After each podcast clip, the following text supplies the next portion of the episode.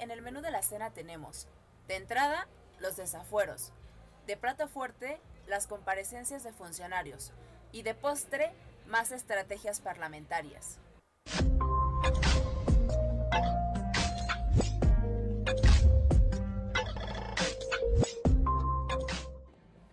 Este no es un podcast de opinión política.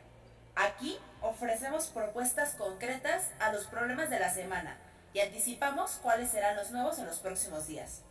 Somos Demolitics, consultoría parlamentaria.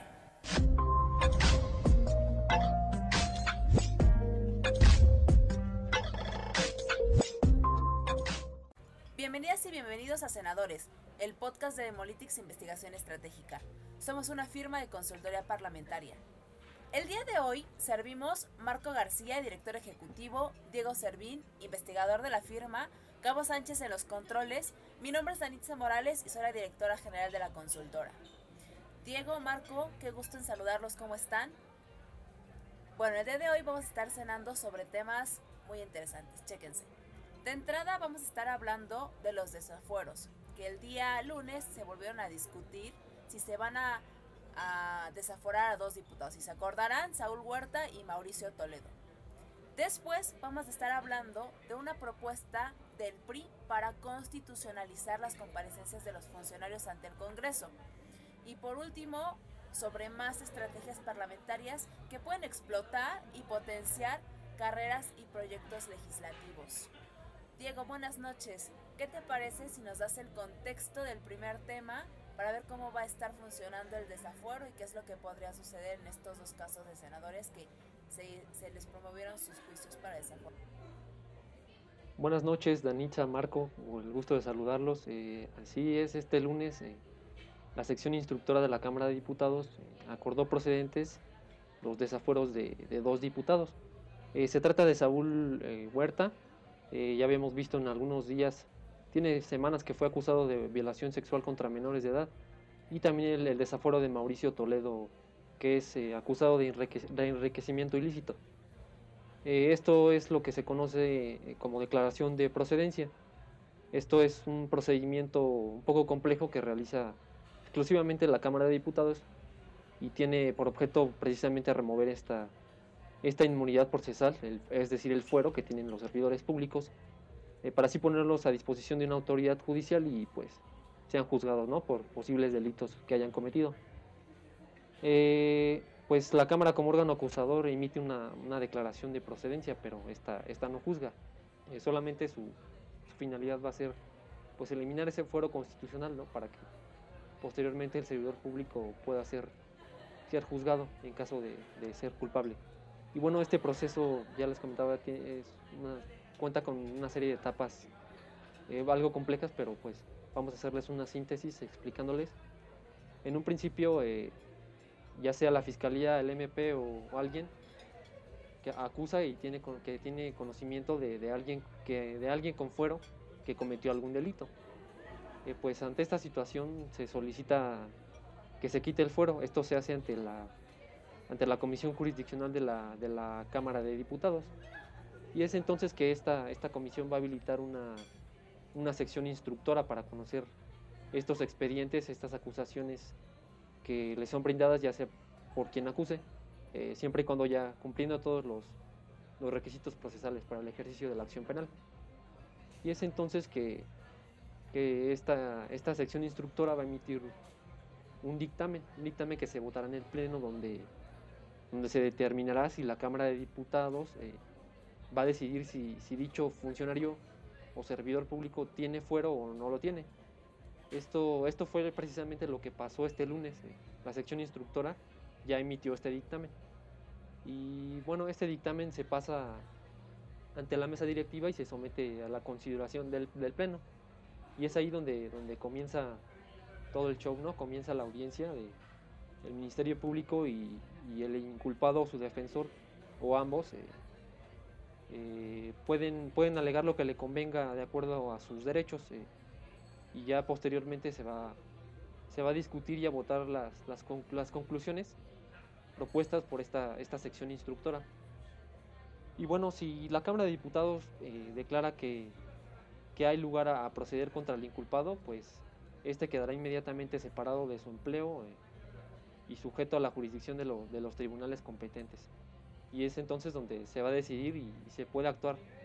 Eh, si, ya se puede seguir con el proceso ordinario de, quien cometió algún delito, ya se fuera. Puede que haya parecido un tema no, no importante, pero han habido cuatro desafueros. Si recordamos un poquito para hacer un recorrido histórico, rapidísimo, en el 2004 se desaforó a René Bejarano por temas de corrupción. ¿Se acuerdan de las ligas? Bueno, en el 2005 un juicio emblemático que hasta la fecha es recordado, el de Andrés Manuel López Obrador, el actual presidente de México, por incumplimiento de una sentencia de amparo. En el 2016 a la diputada Lucero Guadalupe Sánchez porque tenía vínculos con el narcotráfico, se le ha relacionado con el Chapo. En el 2019, ya la 64 legislatura, al diputado Cipriano Charres por homicidio y presuntamente de su hermana que era alcaldesa, ¿no? Entonces, ahorita lo que estábamos viendo es que muy seguramente van a haber tres desafueros en la 64 legislatura, el de Cipriano Charres, perdón, el de Saúl Huerta por violación sexual en contra de menores de edad y el de Mauricio Toledo por enriquecimiento ilícito. Hay otro fuero por ahí que se está discutiendo, otro desafuero que es el de Cabeza de Vaca pero todavía tiene foro, ¿no? El Congreso local dijo que no procedía a pesar de que el Congreso federal se había dicho que el juicio de amparo tenía que proceder, el juicio, perdón, de desaforo tendrá que, que proceder a pesar de todos los movimientos jurídicos que se hayan hecho en torno al caso del, del exgobernador Cabeza de Vaca. Y el tema del desafuero, pues es un es importante porque a pesar de que ya llevan avanzado este proceso para desaforar a estos dos diputados, a Saúl Huerta y a, Mauricio Toledo, es saber si la Cámara de Diputados va a querer convocar a un periodo extraordinario de sesiones para poder votarlo. Creo que independientemente del proceso en el que se lleve, hay que ver también los tiempos, ¿no? Estamos a casi dos meses de que se termine la 64 legislatura. Estos dos diputados, cuando terminen sus funciones como diputados, obviamente van a dejar de tener fuero y entonces van a poder ser juzgados. Aquí la pregunta es, ¿Valdría la pena eh, convocar a un periodo ordinario de sesiones siendo oposición o siendo mayoría? Yo particularmente creo que sí, pero más bien hay que ver el tema judicial por fuera para que no vayan a haber eh, problemas después de que terminen sus encargos y puedan ser juzgados por la justicia. Marco, aquí me gustaría saber cuál es tu punto de vista. Ya los dos abordaron perfectamente el tema del desafuero. Eh, sí, todavía no está resuelto Primero, si se va a convocar o no a un periodo extraordinario, el coordinador parlamentario de Morena, Ignacio Mier, ya hizo público que van a tener la intención de convocar este extraordinario. Lo que habrá que ver es si la oposición está de acuerdo o no. Recordemos que este proceso que ya inició la sección instructora se vio frustrado justamente porque la oposición en un primer intento evitó que se juntara el quórum para poder sesionar y gracias a eso se retrasó un poco más este proceso de desafuero. ¿Quién sabe si al final del día en la comisión permanente los votos le van a dar al bloque hegemónico para poder convocar a la Cámara de Diputados a esta sesión plenaria en la que, como decía Diego, pues se va a dar un espectáculo, si es que se da, pues muy interesante para la prensa, ¿no? Primero, pues va a desahogarse el, dictamen ante la mesa directiva, lo va a someter a consideración del Pleno, van a comparecer el Ministerio Público por un lado y por el otro los acusados, sus eh, representaciones jurídicas y argumentarán lo que tengan que, que argumentar o no. Si es que siguen en México, probablemente lo hagan. Si ya no están aquí, pues una de esas simplemente hay un juicio sin acusado y pues, después la acción de la justicia se verá obstruida. Ese es otro tema, pero lo que sí nos importa ahora es ver primero si los votos los va a tener la mayoría, en realidad solamente necesitan un voto de la oposición para que la Cámara de Diputados pueda convocar a este periodo extraordinario, que tendría como propósito solamente esto, estos procesos eh, de desafuero y uno más del fiscal de, de Morelos, si no me equivoco, y el otro tema es si una vez que ya se desahogó eh, este tema ante el Pleno, van a comparecer o no los que están acusados. Entonces, lo único que tendría que agregar es eso. Creo que ya perfectamente hiciste el recuento. No tendría que agregar nada más. Perfecto, me parece muy bien. Si ¿Te parece bien, Marco? Pasamos al, al, siguiente tema que tenemos sobre el menú en esta, en esta cena, que es justamente una reforma que el PRI propone a la Constitución para hacer obligatorias las comparecencias. Es decir, quiere que ya no solamente esté en, en el reglamento de la Cámara de Diputados, en la, en la Ley General del Congreso de los Estados Unidos Mexicanos, sino ahora también en la Constitución. ¿Cómo estuvo eso? Pues sí, el, el grupo parlamentario del PRI, bueno, algunos diputados del grupo parlamentario, incluidos su coordinador, René Juárez, presentaron una iniciativa de reforma constitucional a 69 constitucional para que las comparecencias, dicen ellos, ya sean obligatorias y tengan que rendir cuentas los secretarios, las secretarias de Estado. ¿Por qué? Porque están aduciendo que algunos secretarios o personas titulares de secretarías nunca comparecieron ante la 64 legislatura, aun cuando reiteradamente hubo peticiones por parte de las comisiones para que fueran y rindieran una ampliación de lo que se, de, lo que se esbozaba en el informe presidencial. Ya hemos dicho aquí en este espacio que el primero de septiembre llega el presidente o un enviado del presidente con el informe de gobierno del, de, de, del, Ejecutivo, se hace una glosa a ese informe en el que pueden derivar en dos cosas. Uno, la glosa al informe a través de preguntas parlamentarias que son estas inquietudes que plantea cada uno de los grupos parlamentarios mediante un acuerdo de la JUCOPO eh, y se remite al Ejecutivo para que lo responda, esa es una, o la otra son las comparecencias. ¿No? Estos ejercicios donde se busca incomodar a la persona que está en la tribuna, dejar una imagen en, la, en el colectivo popular, en los medios de comunicación, de una persona pues, que está siendo prácticamente enjuiciada, que está incómoda, que no está a gusto con lo que está escuchando eh, y que al final algunas veces puede revirar como Hugo López Gatel y, y terminar por llevarse un día de campo. Está bien. Lo que está planteando el PRI es que esto se vuelva constitucional, porque en este momento la legislación parlamentaria, perfectamente lo decías, ya lo cubre. Incluso habla de sanciones o, de procesos que se podrían iniciar en contra de aquellos servidores o servidoras públicas que no acudan a las comparecencias o que no respondan a los informes que solicita cada una de las comisiones. Luego entonces la pregunta sería, y lo dejo sobre la mesa, ¿era necesaria esta iniciativa de reforma constitucional?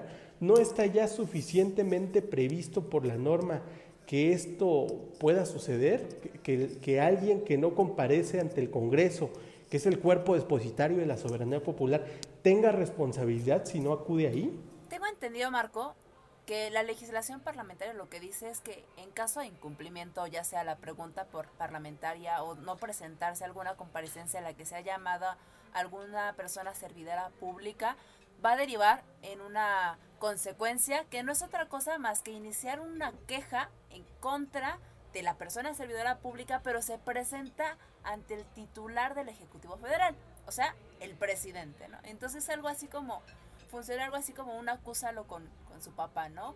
Oye, presidente, el secretario de goberna la secretaria de gobernación no quiso venir a comparecer, ¿no? Pero creo que aquí más allá de entenderlo como, como un acuse, como como no es muy clara la legislación parlamentaria, pues hay que entenderlo literalmente en el sentido de la queja jurídica, ¿no?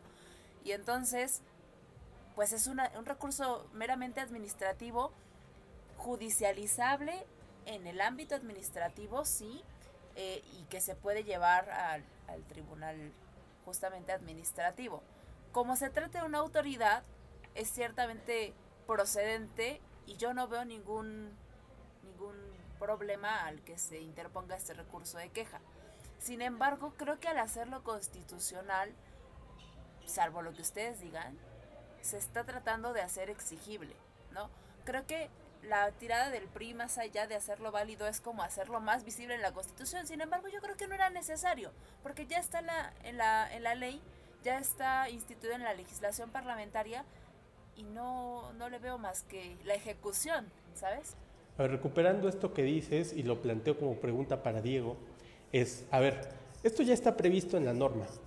La norma lo que dice es, hay una, hay un, si una persona no comparece ante el Congreso, lo puedes presentar una queja ante el presidente, pero lo que dices es, no entendamos esta queja en, la literalidad, sino como un recurso jurídico que se promueve, pues, un, recurso administrativo que se promueve ante el jerárquico superior de una autoridad que está incurriendo en una falta. ¿Cuál sería la falta en este caso? Pues no presentarse ante el Congreso a rendir la, la declaración que tiene que hacer. Entonces, esto, Diego, ¿ha ocurrido antes? ¿Hay algún precedente de algún recurso de queja no jurídico que se vuelva jurídico? Porque si lo hay, en una de esas, pues ya ni es necesario constitucionalizarlo, ¿no? Claro, Marco, tan lo hay que ya se sentó un precedente, este, este caso del, presidente que, que, presentó una queja, eh, el presidente Andrés Manuel presentó una queja ante el Consejo de la Judicatura Federal contra el juez eh, Gómez Fierro en el caso de las primeras suspensiones contra la ley de la industria eléctrica. Habrá que, ver qué va a suceder en caso de que, el, presidente se vea en la posición de, presentar o no una queja contra alguien que es afín a su gobierno, ¿no? hay que pensar en esa situación también. Y es que tienes un buen de razón, Diego, porque fíjate, esto que, que sucedió con Andrés Manuel y la Corte fija un precedente importantísimo, porque fue convalidado ese acto por parte del Poder Judicial. Entonces, pues siento un precedente que, que ahora en, de ahora en adelante, desde ese momento que sucedió, las personas que lo quieran hacer pueden hacerlo porque ya fue admitido, ¿no? Entonces, se trata de un acto pues no jurídico que ahora se puede controvertir en uno que ya es jurídico, ¿no? Y de cierta forma, la presentación de esas quejas, eh, aunque de cierto sentido no sean quejas administrativas, se les puede dar el vuelco por ahí y puede sentar un precedente meramente importante, ¿no, Marco? Sí, totalmente. tan puede que ya lo hizo. En realidad, esto que acaba de, mencionar Diego y que tú refrendas, Danitza, cuando el PG mandó una carta al ministro presidente de la Corte y le dijo, oye, pues no es una queja, pero si es una queja, y la Corte lo volvió queja formal, pues sí es un precedente que puede utilizar la oposición. Eh, tan puede usar lo que debe, porque se abre una puerta para entender que los preceptos jurídicos no deben entenderse, no deben entenderse necesariamente en su literalidad, sino que a veces hay que dar un paso más allá y poner a prueba al Ejecutivo, está bien, pero también al Poder Judicial, porque eso abriría la puerta para cuestionarle eventualmente, a ver, ¿por qué con el presidente si estás adoptando un criterio, pero que conmigo no, con la oposición no?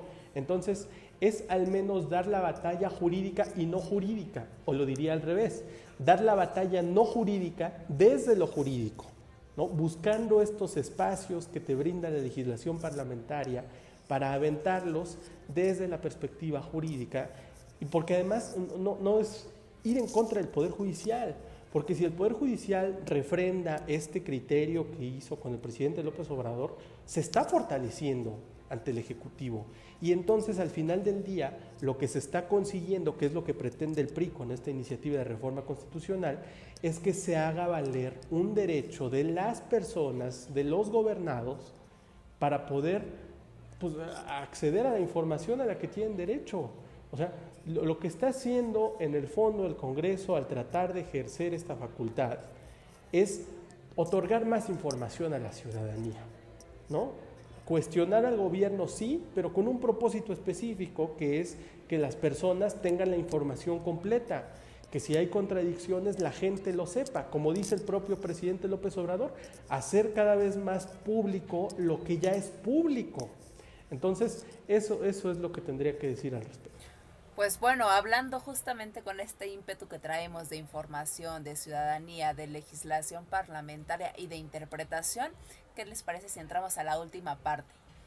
Fíjate, fíjate Marco, fíjate Diego, que en el reglamento de la Cámara de Diputados, para este tema de las estrategias parlamentarias, existe un derecho de petición, que es para personas físicas o personas morales mexicanas exclusivamente. Y es un espacio, digamos que destinado a la atención de las demandas de las personas, físicas o morales, ¿no? en la Cámara de Diputados. Esto está en el reglamento de la Cámara de Diputados y fíjate que es muy interesante porque permite cinco tipos de peticiones. Es un instrumento que debería ser usado por la oposición justamente por lo que les voy a compartir.